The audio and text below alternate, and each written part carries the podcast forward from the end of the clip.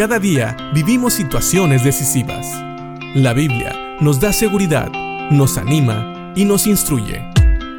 Impacto Diario con el doctor Julio Varela. ¿Qué es lo que Dios espera de nosotros al revelarnos su plan para los últimos tiempos? ¿Qué es lo que Dios quiere cuando Él nos deja en su palabra instrucciones de cómo Él va a venir, inesperadamente, como un ladrón en la noche. ¿Qué espera Dios de nosotros cuando nos habla de situaciones como el arrebatamiento y la resurrección? Sí, Dios nos deja estas instrucciones con un propósito. Y realmente el propósito es más simple de lo que pareciera. Fíjate lo que dice Pablo acerca de esto cuando él habla a los tesalonicenses y les dice que ellos, como hijos de Dios, no están a oscuras en cuanto a los planes que tiene Dios para el futuro.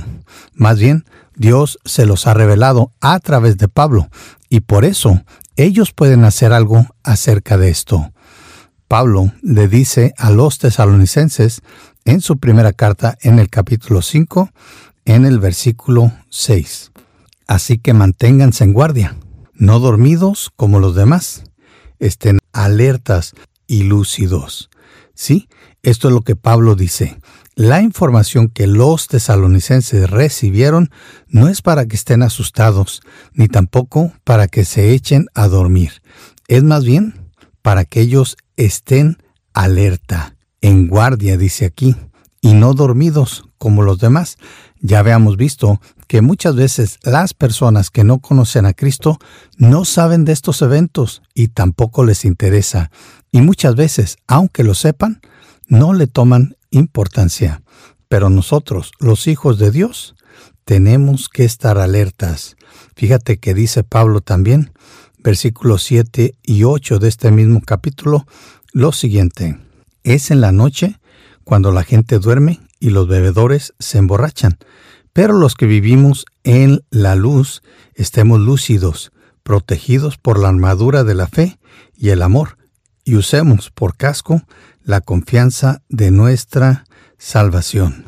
Así es, nosotros los creyentes tenemos que estar en guardia, no dormidos, alertas, lúcidos, porque es en la oscuridad donde la gente duerme y también donde la gente hace cosas que no debe. Pero nosotros vivimos en la luz, en Cristo. Nosotros somos hijos de Dios. Si has creído en Cristo como Señor y Salvador, tú te puedes contar entre estos hijos de Dios que vivimos en la luz. No solamente eso, sino que también estamos protegidos por la armadura de la fe, por el amor de Dios. Y tenemos que tener en nuestras mentes siempre la confianza de nuestra salvación. Sí, Pablo sabía que había personas tratando de engañar a los tesalonicenses, queriéndoles hacer dudar de su salvación y de la salvación de aquellos que ya habían muerto.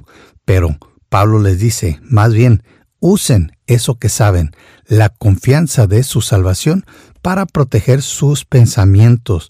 Por eso habla de usar por casco la confianza de nuestra salvación porque muchas veces las dudas se siembran primero en la mente y después afectan también nuestro corazón, nuestras convicciones.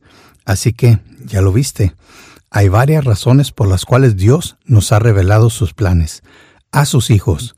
Primero, para que estemos atentos, pero también para que no seamos engañados por aquellos que no conocen la verdad de Dios o que nos quieren apartar de ella. Así que Piensa en esto y que Dios te bendiga.